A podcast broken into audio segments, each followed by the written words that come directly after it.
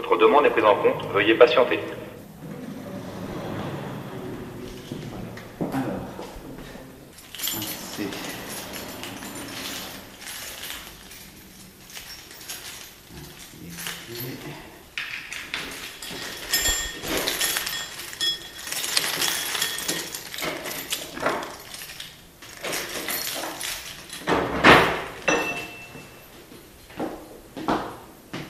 La petite porte fait seulement 800 kg et la grosse fait une tonne. Il y a un seul trou de serrure, mais il y a deux clés. On doit introduire dans un ordre bien précis deux clés successives. Je suis Arnaud Manas, je dirige le service du patrimoine historique et des archives de la Banque de France. Ici, nous sommes dans la salle des coffres. Vous voyez toutes ces armoires fortes qui étaient destinées à héberger les petits coffres individuels de la clientèle particulière puisque jusque dans les années 1990, des personnes avaient des comptes à la Banque de France.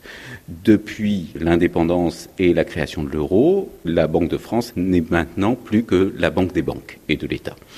Et donc c'est pour ça que cette salle des coffres est utilisée comme un lieu de mémoire pour présenter un peu l'histoire de la Banque de France.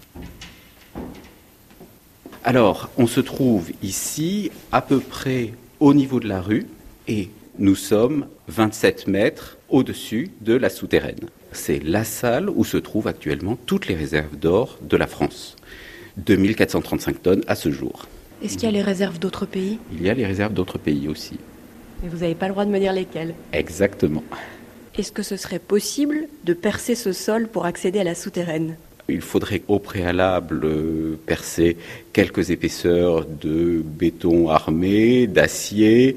Ensuite, traverser la Grange Batelière, la fameuse rivière souterraine qui passe sous Paris, et ensuite percer le plafond de la souterraine en évitant bien sûr les radars, les détecteurs et tous les systèmes de détection des intrusions.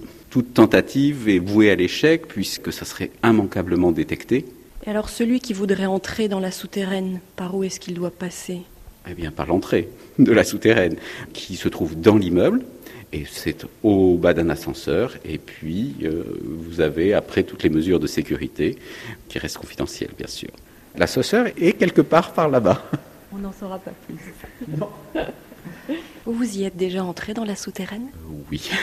C'est un lieu assez magique, je dois dire.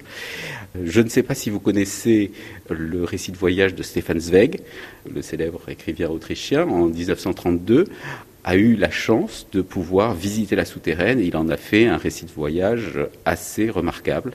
À l'entrée de cette mine artificielle, nous sommes envahis par un sentiment de calme merveilleux. Où nous mènent maintenant nos pas?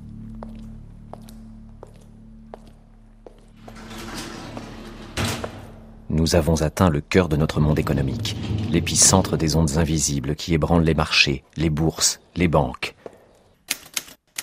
Ben, en fait, comme on le voit sur ces photos, la souterraine, c'est des grands couloirs avec euh, des petites pièces dans lesquelles il y a l'or. Exactement, c'est ça.